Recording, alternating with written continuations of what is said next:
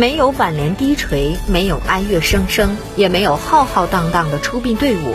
日前，一场低调朴素的葬礼，送别牺牲在抗疫岗位的江西南昌市红谷滩公安分局沙井派出所所长刘稳。自一月二十四号开始，刘稳连续二十四天坚守在疫情防控一线，每天休息不到五个小时。三月四号，刘稳突发肺栓塞，导致呼吸衰竭，被送往医院抢救。在与死神搏斗的五天后，经医院全力抢救无效，不幸去世。生命永远定格在四十四岁。